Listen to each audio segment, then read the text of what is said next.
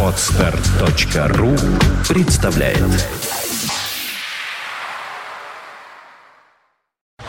You are listening. You're listening to Internet Radio Fontanka FM. Fontanka FM. Вот и подошло время книжного обозрения, и действительно переходим мы именно в эту программу, в эту передачу, которая не просто прижилась, а прижилась с успехом благодаря вам, дорогие люди, потому что вы у нас уже в студии здесь были, и, ну, я, как всегда, у нас водится, традицию мы соблюдаем.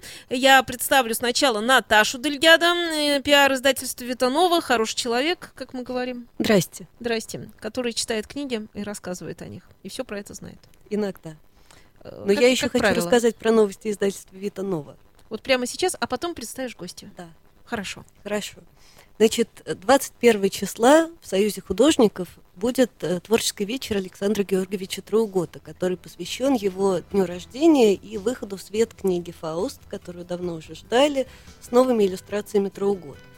Э, Это, этот вечер будет проходить в рамках триеннале графики, который сейчас идет в Союзе художников, поэтому выставку Трауготов уже можно посмотреть. На ней представлены работы разных лет, которые э, Трауготы делали для нашего издательства. Это и «Мастер и Маргарита», и э, вот этот самый новый «Фауст», который еще ни разу не экспонировался, и «Крошка Цахис» Гофмана, и «Опасный сосед».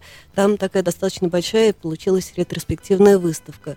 И кроме этого еще там представлены э, авторские и нумерованные экземпляры книг нашего издательства, так что э, есть на что посмотреть. И особенно приглашаю 21 в 5 часов на презентацию книги и вечер Александра Георгиевича Траугота, которого, наверное, уже представлять не надо. Это такой классик петербургской иллюстрации. 24 числа в Музее печати на Мойке 32, 24 июня, это вторник, будет э, творческий вечер Жоржа Нева, известного слависта французского, историка литературы, который написал для нашего издательства книгу э, Александр Солженицын. Это уже не первый раз, когда Жорж Нева обращается к биографии Солженицына. Это достаточно сильно переработанная книга. Если кто-то знает предыдущие издания, то это от него сильно отличается. Имеет смысл и посмотреть на него, и прочитать, и прийти на вечер. 24 в 6 часов в Музее печати на Мойке 32. А 28-го я очень надеюсь Жоржа Нева увидеть здесь, в этой студии. Он должен приехать в Петербург и остаться здесь на какое-то количество дней. А сегодня мы решили пригласить э, замечательного гостя, который э, не работает напрямую для нашего издательства, но это друг издательства. Критик, литературовед, обозреватель всякий разный культурный, э, кино и литературный Никита Елисеев. Здравствуйте, Никита. Здравствуйте. Добрый вечер. Здрасте. Я сразу должен сказать, что Наташа, к сожалению, немножко ошиблась. Не критик. Жорж, Жор- Жорж Нева не французский исследователь, он э, швейцарец. Ну, Он, фактически... э, но, э, Но родной это французская язык- Швейцария. Ну, конечно, Да, Лозанна. да. Вот, родной его язык французский, и, конечно, люди, которые, которым повезет общаться с Жоржем Нева в эфире, должны рвануться к нему, потому что это человек с очень интересной биографией. Он близко общался с Пастернаком в 50-е годы, и он э, был женихом э, его... э, э, и он был женихом дочери последней любви э, Пастернака Ирины Емельяновой. То есть он э, страшно много знает про Россию, про русскую культуру, и его можно спрашивать о чем угодно, он ответит. И он очень неплохо говорит по-русски. И Акуджава посвящал ему стихи насчет того, Вот. что Жорж Нева поэтом друг. Вот, вот, вот. Так что вот насчет все-таки французская Швейцария это немножко не то, что Франция. Но он потому раб- что работает французская Швейцария все-таки про- протестантская страна, он в протестантской традиции воспитан, а не в католической. То есть он работящий человек, он работает. Ладно, я думаю, что во Франции э, очень многие люди точно так Не, же ну, работают и вполне Католики и православные, они все-таки больше склонны к разгильдяйству, чем протестанты. Протестанты, они вкалывают по большей части. А католики и православные, они так как-то вот э, понимают, что не все на земле труд. Ладненько. Вот Мгм. я такую сделал глоссу. Хорошо, значит, я еще хотела спросить э, в, самом начале, на самом деле, не про Жоржа Нева, не про книги издательства Витанова, до которых мы, может быть, дойдем. Мы весной встречались в этой студии с Никитой и спрашивали его, что нового интересного ему пришлось в последнее время обозревать, о чем было интересно писать и что было интересно читать. С тех пор что появилось э, такого любопытного и э, интересного вам на Ну, книжном э, рынке? Ну, вы знаете, я э, последнее время, э, ну, да вообще почти все время я с огромным интересом читаю мемуары. С огромным интересом читаю мемуары. Э, чем дальше, тем больше. Э, э, и мемуары о нашем недавнем советском прошлом, потому что есть, наверное, какой-то закон человеческой памяти, что то, что близко, э, запоминается не так хорошо. А если это близко еще и было затянуто некой флером пропаганды, да, и агитации, то оно запоминается еще хуже. И поэтому мне очень нравится читать, не знаю, как вам, мемуары, честные мемуары о недавнем советском прошлом. И вот мне повезло, и на мой стол или на мой диван легли три книжки, э, по-моему, замечательные. Это э, «Зимняя дача» Александра Павловича Нилина. Э, четыре очерка мемуарных. Один из них «Линия Модельяне» о доме Ардовых, в котором останавливалась Анна Ахматова, когда она жила в Москве, в котором бывал Иосиф Бродский, бывал Харджиев и масса других интересных людей. А, вот. Это такое очень, э, как бы это сказать, очень, такое, вы знаете, сочетание такого Пруста, то есть э, э, очень немножко даже вязкой психологической прозы с Довлатовым. То есть вот это Э, психоложество, как это называл э, Маяковский, соединено со всякими смешными историями. Вот называется эта линия Модельяне. Э, кроме всего прочего, еще и потому, что Александр Павлович Нилин несколько раз упоминался в дневниковых записях Ахматовой. Среди всего прочего, он упоминался в качестве того курьера, которого Ахматова послала к Харджиеву с тем, чтобы он привез Харджиеву рисунок Модельяне. И, собственно говоря, при Александре Павловиче Нилине э, происходило написание Харжевым э, статьи э, Модельяне и Ахматова. То есть он что-то измерил, рисунок какой-то, потом вернул рисунок и э, уехал э, Нилин Александр Павлович. Второй очерк называется «Зимняя дача». И он, мне кажется, наиболее любопытен. Вот просто любопытен, потому что это очерк посвящен отцу Александра Павловича Нилина – совершенно замечательному и не по достоинству оцененному, и сейчас, по-моему, забытому, к сожалению, советскому писателю Павлу Нилину, который оказался странным образом связан с Анной Ахватовой, а, поскольку августовское постановление 46 года э, врезало по Зощенко и Ахматова, Ахматовой, извините, а потом было принято еще одно постановление, которое касалось э, второй серии э, фильма «Большая жизнь». Так вот, сценарий второй серии «Большой жизни» писал как раз Павел Нилин. Вот. И, но он славен не этим даже, а тем, что он написал один из, по-моему, лучших советских романов э, о НЭПе. Этот роман назывался «Жестокость», и посвящен он работнику правоохранительных органов, который в конце романа кончает собой. Кажется, это вообще э, одна из, одно из немногих произведений советской литературы, которое посвящено вот этому жутковатому явлению валу самоубийств среди э, коммунистов первого призыва в 20-е годы. Это был действительно вал. Из этих произведений я знаю только «Гадюку» э, Алексея Толстого, его же «Голубые города» Алексея Толстого, написанные тогда же, и вот «Жестокость» Павла Нилина – Э, совершенно замечательный роман с совершенно потрясающим героем Венькой Малышевым, который в конце кончает с собой. Э, ну, собственно, кончает он с собой, потому что э, ему страшно представить себе, что та жестокость, которая могла быть оправдана во время гражданской войны, вовсю господствует в мирное время. То есть то, что можно было оправдать гражданской войной, он, Венька Малышев, не может оправдать э, мирным временем. И вот эта зимняя дача, она состоит, собственно, из э, воспоминаний детства Александра Нилина э, вместе с дневниковыми записями его отца. Э, я думаю, что Александру Нилину стоило бы целиком опубликовать эти дневниковые записи. Там совершенно потрясающая запись в дневнике приведена Нилина, э, он был военным журналистом во время войны, и он э, был в отступлении то есть отступал вместе с советскими войсками, и я могу ее прочитать, это, конечно, полный ужас, но такое нужно знать, по-моему. На станции Жмук произошел конфликт между начальником станции и старшиной, которому было поручено доставить состав со снарядами. Начальник станции не давал паровоза. Старшина три раза просил его, потом застрелил. Минут через пять он застрелил еще машиниста и его помощника. Пришел в путейскую бригаду и сказал, товарищи, у меня никакого выхода нету. Я только что застрелил начальника станции, машиниста и помощника. И сейчас вас всех перестреляю, если вы мне не составите состав. Состав, наконец, прицепили. Старшина снял гимнастерку, окатил себя водой из-под рукава, которым заправляют паровозы, и поехал дальше. Ну, на смерть, конечно, поехал, потому что это э, лето 41 года, но это совершенно и финал потрясающий этой зимней дачи, когда Нилин э, в эвакуации сидит в Средней Азии и пишет как раз вторую серию, то есть еще до всяких постановлений. Э, и финал вот это, этого очерка такой. Со сценарием второй серии что-то не клеилось. Вечером отец сидел на прохладном крыльце гостиницы, когда пришел Луков и сказал, что получена телеграмма. Нилин исключен из Союза писателей. Дальше цитата из дневника. Я почему-то нисколько не взволновался.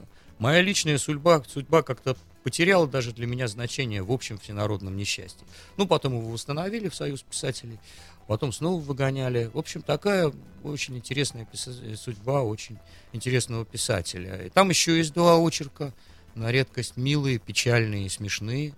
Вот, и их очень стоит эту зимнюю дачу прочесть. Ее где-то раздобыть, прочесть. А где ее раздобывают? Ее раздобывают в музее Ахматовой. Там вообще лучше смотреть э, сейчас, на мой взгляд, книжки, которые выходят малыми тиражами и лежат во всякого рода, э, не сочтите меня снобом, во всякого рода с музея.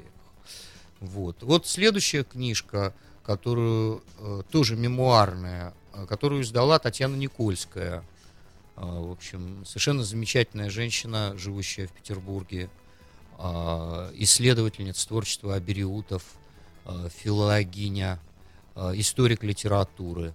Вот. Это ее сборник ее мемуаров о самых разных людях от первого президента независимой Грузии Звиада Гамсахурдии, э, с которым она была лично знакома. Один из лучших очерков там, просто замечательный. И, в общем, и там совершенно блистательно описан э, дом э, отца Звиада Гамсахурдии, э, лауреат Сталинской премии и классика грузинской литературы Константина э, Гамсахурдии. Я не знаю, как произносить, извините, там такой вот такая башня, э, сад, и по этому саду бродят две лани. То есть такой вот очень интересный очерк о Звиаде, совершенно замечательный очерк о его друге, Косте э, Мирабе Косталя, э, то есть таком гордости Грузии, э, музыканте, поэте, диссиденте. В общем, уровень его значимости для Грузии такой, что проспект Ленина в Тбилиси переименовали в проспект Мираба Косталы. И Эдуард Шеварднадзе, который потом стал президентом Грузии, и который, собственно говоря, сажал Мираба Коставу. За что? Ну, за диссидентство, за что? За его участие в правозащитной деятельности. А, вот. А, Причем а, он не переименовал этот проспект, так что он на работу ездил Эдуард Амвросич Шварнадзе по проспекту Костава Миравы. Вот. Причем Костава Мираву посадили один раз, добавили там еще один срок, потом добавили еще один срок, и когда ему собирались добавлять четвертый срок э, к своему папе, который пользовался очень большим авторитетом, э, и не только в литературных груза, э, кругах, но и вообще в кругах элиты э, Константину Гамсахурдия пришел Звиат и сказал, что папа Мирабу лепит четвертый срок, он вряд ли выйдет. А, и папа подумал и сказал, есть только один человек, который может нам помочь, это Машеров. Он позвонил Машерову, это был э, первый секретарь Белорусской коммунистической партии, э, один из немногих из партийной элиты, к которому я лично чувствую огромное уважение. Он прошел всю войну, э, он воевал в партизанах, причем воевал по-настоящему. Вот, и, э, и вот за этот случай, о котором я узнал из книги Татьяны Никольской, я зауважал еще, его еще больше. Он э, действительно позвонил, я думаю, что Андропову. И Мирабу Каставе не дали четвертый срок, и он вернулся в Грузию. Любопытно, что это произошло в 80-м году, а в ноябре 80-го года Машеров погиб э, при абсолютно невыясненных обстоятельствах. Он погиб во время автокатастрофы. Автокатастрофа была удивительная. На правительственную, на правительственную трассу на огромной скорости вы, выехал грузовик с картошкой. Вот, погиб э, старый шофер Машерова, очень пожилой человек, которого он не увольнял, и погиб сам Машеров. А, э, шофера посадили, через три года выпустили за хорошее поведение. Шофера грузовика с картошкой. Вот. Так что вот, э, собственно, вот это очень такая интересная книжка. Кроме того, в этой книжке есть совершенно ну, такой, я все время говорю замечательный, потому что это и в самом деле замечательный, совершенно замечательный очерк о первом муже Татьяны Никольской, о Леониде Черткове. Это э, вот есть такое издание, справочное издание, которое не потеряло свою ценность до сих пор, выпущенное в 60-х, 70-х годах. Это краткая литературная энциклопедия. Э, и кого там только нет в этой краткой литературной энциклопедии. Особенно э, много там писателей, то, что считается второго, третьего ряда русских э, начала 20 века, и тех писателей второго и третьего ряда, которые сейчас становятся писателями первого ряда вроде Вагинова. Так вот, э, более 150 статей в этом краткой литературной энциклопедии написал именно Леонид Чертков. Это был такой настоящий трудяга. Э, причем человек высочайшей порядочности. Он умудрился э, получить политическую статью в 1957 году и сидел э, в Дубров-лаге, в мордовском лагере. Э, и, в общем, он не сделал карьеру нигде, при том, что это был человек, который э, знал о русской литературе начале 20 века, на, наверное, все. Но вот есть такие люди, которые нигде не делают карьеру. Потому что он, в конце концов, эмигрировал, но он не приживался ни в одном университете. Он был слишком э, необычный, слишком нонконформистский, слишком странный. Но трудяга это был настоящий, что называется. Вот, вот э, там блестящий мемуарный очерк о э, сидельце, так скажем, о зэке, вот, э, Иване Лихачеве и переводчике, вот, о его странном доме. Э, у него был приемный сын, инвалид, э, одноногий, и он вообще собирал всех инвалидов. То есть он собирал, с одной стороны, всю такую, э, ну, скажем так, полудиссидентскую брашку, андерграундную, да, с одной стороны, а с другой стороны собирал всяких самых разных инвалидов, на ногих, без ногих, слепых. У него была вот такая компания. При том, что он был очень веселым, э, таким залихватским стариком, вот, очень любивших скатологические анекдоты разного рода. Вот, э, и такой он мне очень понравился. То есть весельчак настоящий, обожавший стихи Баркова, любивший его читать вслух, чем немало смущал дам. Вот. Э, кроме того, там огромный, у Татьяны Никольской, огромный очерк о ее двоюродном брате, э, сейчас, я надеюсь, широко известном об Алексее Хвостенко. Это, это его, ее двоюродный брат, и она о нем пишет, о его, так сказать, лихой жизни, о его песнях, о его жизни. Это э, большой очерк о грузинской поэтессе э, Дали Цаава. И в, этом же, в этой же книжке э, в качестве приложения впервые на русском языке опубликованы воспоминания Дали Цаава об Иосифе Бродском, с которым э, она очень дружила. Э, есть там материалы и о Бродском, и там есть... Вообще, надо сказать, что вот э, если Александр Нилин пишет так вот, э, ну, как прозаик, то есть он старается красиво писать, то Татьяна Никольская пишет как историк, такой вот фактолог. То есть она просто сообщает факты. Вот тогда-то познакомилась, тогда-то пришла, такую-то басню мне тогда-то прочли. Вот, вот там-то учились и прочее. Вот, но среди вот этого сухого э, перечисления там есть такие вещи, от которых просто перехватывает э, горло. Там есть, например, совершенно потрясающая история о маме э, Иосифа Бродского. Татьяна Никольская очень дружила с семьей Бродского, приходила к ним, когда Бродский уехал за рубеж. И вот когда умерла мама Бродского, то отец Бродского попросил Татьяну Никольскую ну, разобрать вещи, помочь ему. И когда она открыла шкаф, она увидела, что в шкафу э, очень много засушенных букетов. Она спросила, что это, и отец ей рассказал, что на каждый день рождения Бродского приходили его друзья в дом к Бродскому и приносили букеты. И мама Бродского их засушивала и оставляла лежать. Такая память. Вот. Э, вот такая книжка Татьяны Никольской, которая называется «Спасибо, что вы были». Вот. Э, спасибо плохому фильму про Высоцкого. Э, как он? Я забыл. Буслов, хороший режиссер, но снял плохой фильм. Бывает так. Вот. Вот. Но он зато вот создал совершенно замечательный, я не знаю, как это назвать, бренд, что ли. Вот. Спасибо, что живой, спасибо, что вы были. Потому что название просто прекрасное, и оно, в общем, в общем, как-то очень точно характеризует смысл, так сказать, и сюжет этой книги. А там вот идет другая речь о каких-нибудь живущих ныне людях? Там, а спас... что? О каких-нибудь ныне живущих людях там идет речь? Спасибо, что вы есть. Да, там Лавров появляется, Александр. Ну, есть, но я сейчас не вспомню. Да, Константин Азадовский, конечно, появляется, который был огромным другом Леонида Черткова. Там появляются люди самые разные, ныне живущие. Вот. Но я перехожу к третьей книжке, которая из всех двух книжек мне больше всего понравилась. Э, хотя э, это книга «Вдовы» э, Натана Эдельмана. Юлия Эдельман, она называется «Век иной и жизнь другая».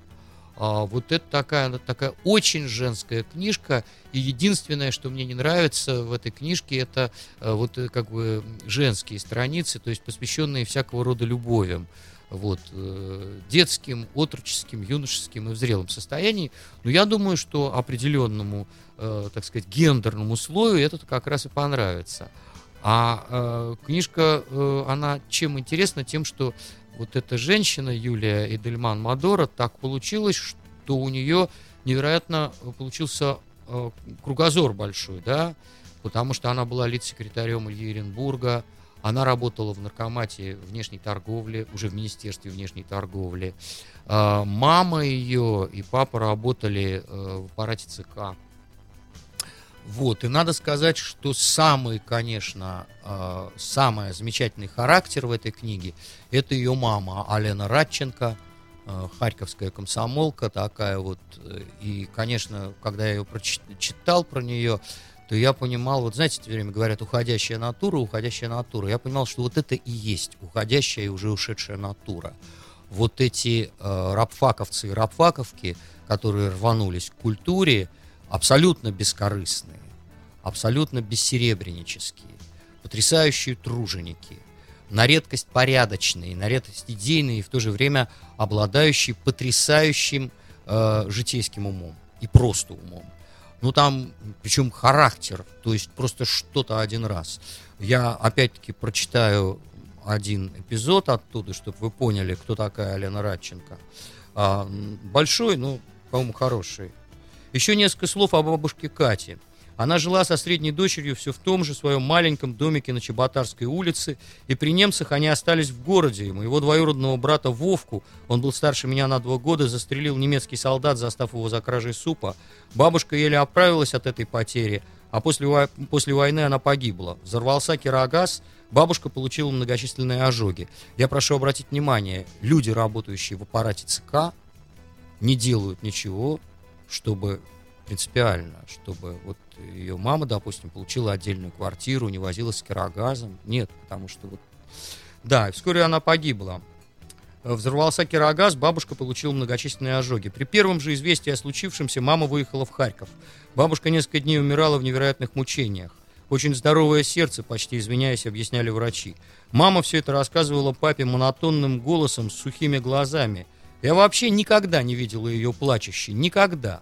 Даже когда врачи вынесли моей трехмесячной сестренке смертный приговор, она не плакала. Она не спала несколько суток, беспрерывно обрабатывая гнойники. Она спасла свою дочку, а когда опасность миновала, она наконец пошла к себе в спальню и плотно закрыла дверь. Может быть, она тогда заплакала? Не знаю. То есть такая вот Алена Радченко, это просто... Я просто влюбился в эту женщину, совершенно потрясающую. Ну, там много характеров интересных. Там э, изумительный характер ее учительницы литературы в московской школе. Там, ну вот, опять же, привожу пример. Э, принято вот то самое постановление об Анне Ахматовой.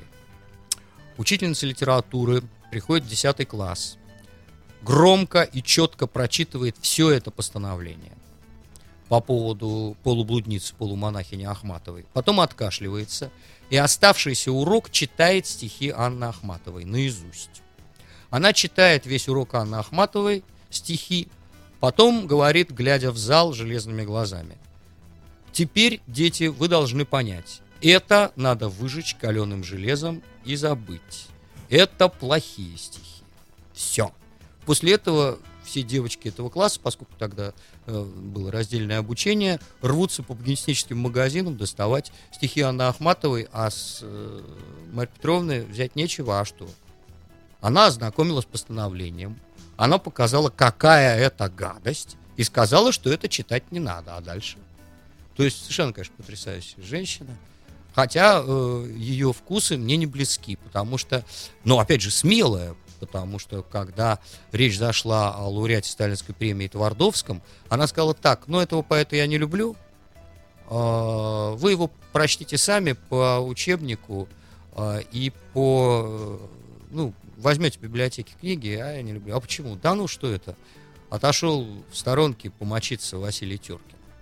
Вот, но э, надо сказать, что, конечно, она нехорошо поступила, потому что она спародировала, по-моему, замечательное четверостишее Александра Твардовского. Теркин встал со смертью рядом, и у немцев на виду, обратясь к тому снаряду, справил малую нужду. Но какую смелость надо иметь, чтобы, в общем, э, в сороковые годы э, смело говорить, что мне не нравятся стихи лауреата Сталинской премии, по-моему, дважды, за страну Муравию и за Василия Теркина.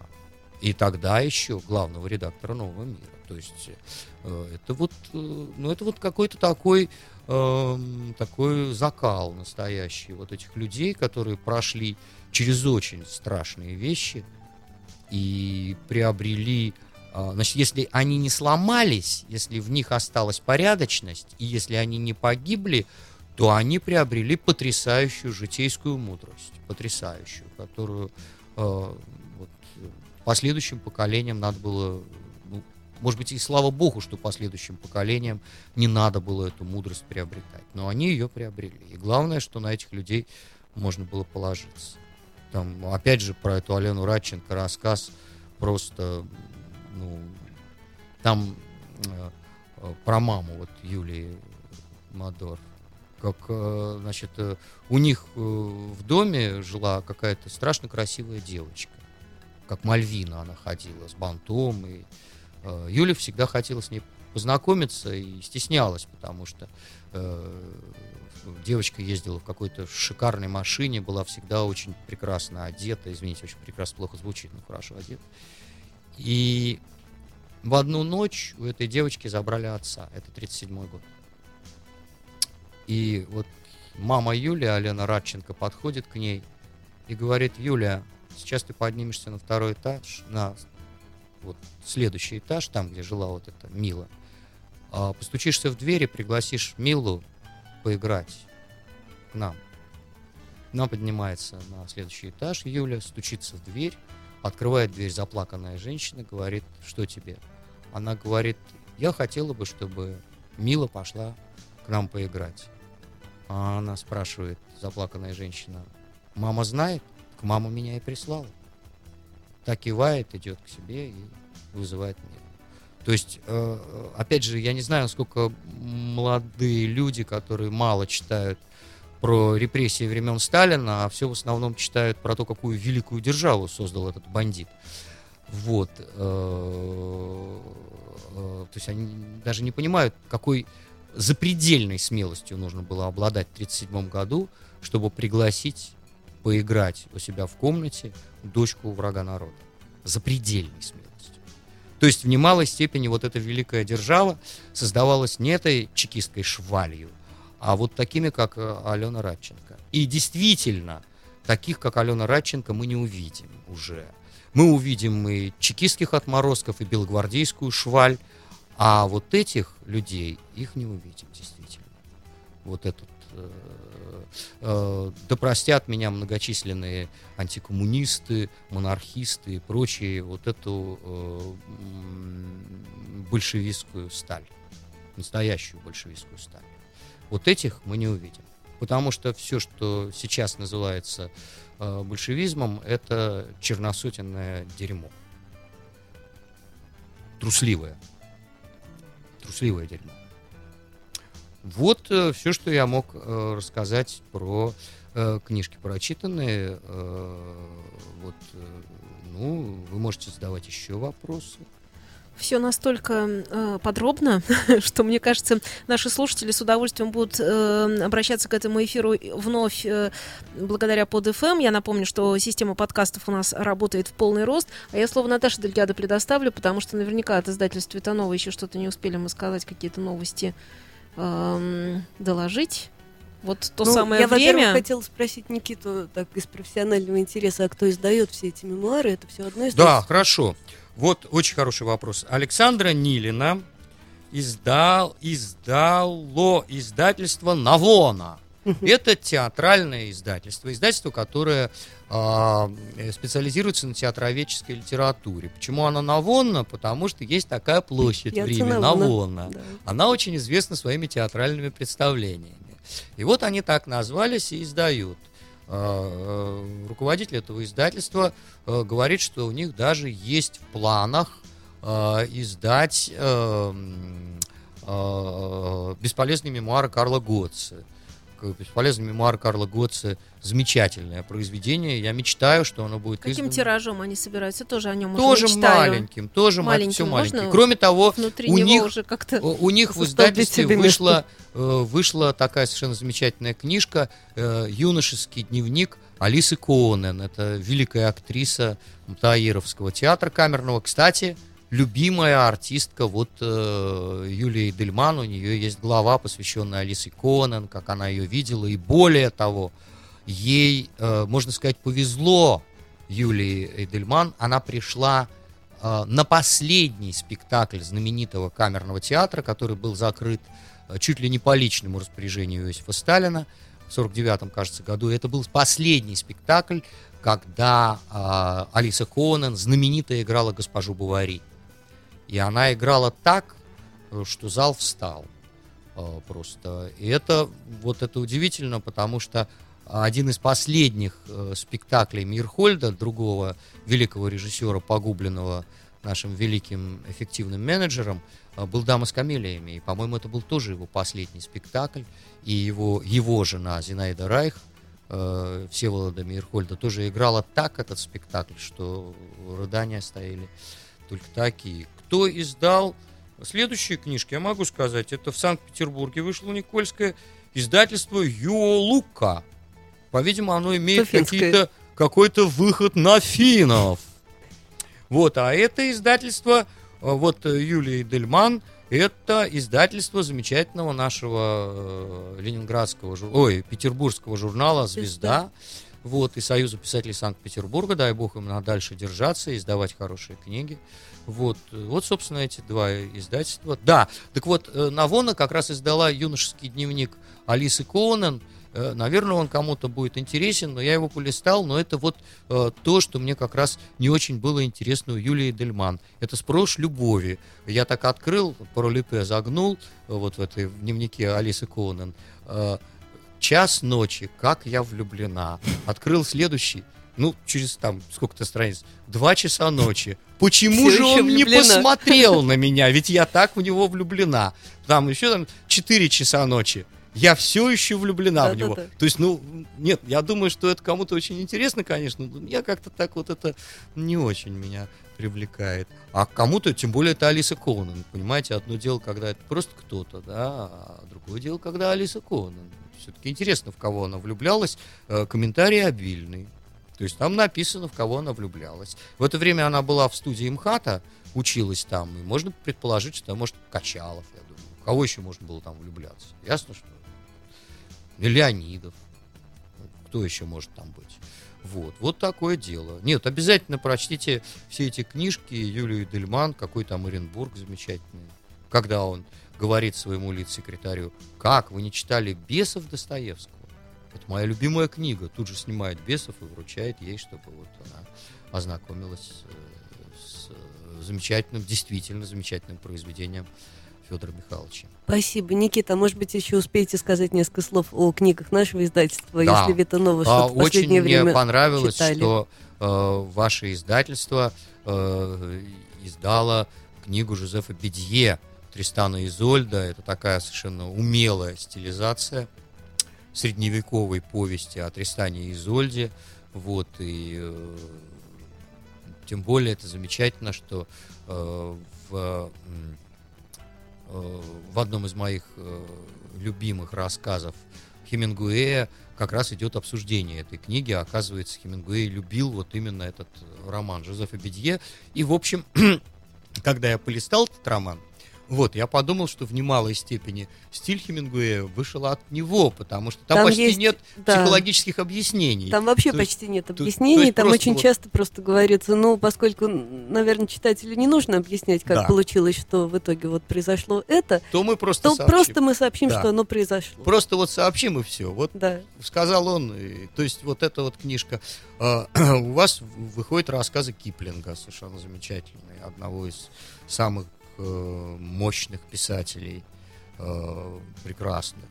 Вот. э, у вас вышла книжка «История пиратства», которую с, огло- с огромным интересом э, читал. То есть такая замечательная история. Вот, очень с интересными. Там, ну, такой фактолог, фактограф. Но э, есть интересные мысли возникают по этому поводу, потому что выясняется, что пиратство было широко распространено во всем мире. Вот, а это вот э, на окраинах больших империй, вот на этих вот, э, э, ну, при грани на этом фронтире образовывались вот пираты, ковбои, там, казаки и прочие такие вот бандиты, да. Но э, почему-то в западном мире из вот этих бандитов в конце концов образовалась демократия. Нормальная демократия, да. А вот в восточном мире что-то из донского казачества, из китайских пиратов, что-то никакой демократии нафиг не образовалось. Вот, nothing. Никакой. То есть это очень интересный вопрос, на самом деле, почему в одном случае фронтир, то есть открытая граница, приводит к развитию демократии, а в другом случае фронтира открытая граница приводит к крепостничеству просто, чтобы люди не бегали туда и не безобразничали. Это вопрос такой, который требует э, очень сильного ума и сильной фактической базы, почему это про- происходит, и мощных знаний, действительно. Почему большое количество китайских пиратов не повлияло на то, чтобы в Китае получилась демократия, а вот в Англии повлияло и в Америке? Интересный вопрос, да, интересный. Иными словами, масса литературных событий, новостей, и я очень хочу поблагодарить гостя за столь подробный обзор всего. Ну, Э, Честно говоря, заслушалась, и поэтому не мешала. Ну. И зовем еще от Надо всей бы. фонтанки. спасибо. Потому Буду что мне кажется, что есть что вам, дорогие слушатели, послушать. И почитать, почитать. конечно, да, после того, как послушать, после этого Значит, еще и почитать. Давайте еще раз скажем. Зимняя дача Александр Нилин, Татьяна Никольская, спасибо, что вы были. И Юлия Дельман, Век иной, жизнь другая. Жозеф Бедье, Тристан и Изольда. История пиратства. Как стыдно, что я забыл ее Дмитрий автора. Копелев, но он был у нас здесь, мы Вот. беседовали про эту книжку. А, И Редерат Киплинг, который недавно выйдет обильно выйдет. иллюстрированный. Спасибо вам. то, Никита вы Елисеев и Наташа Дельгядо у нас в студии в книжном обозрении. Спасибо. Are listening. You're listening to Internet Radio Fontanka FM. Fontanka FM. Скачать другие выпуски подкаста вы можете на podster.ru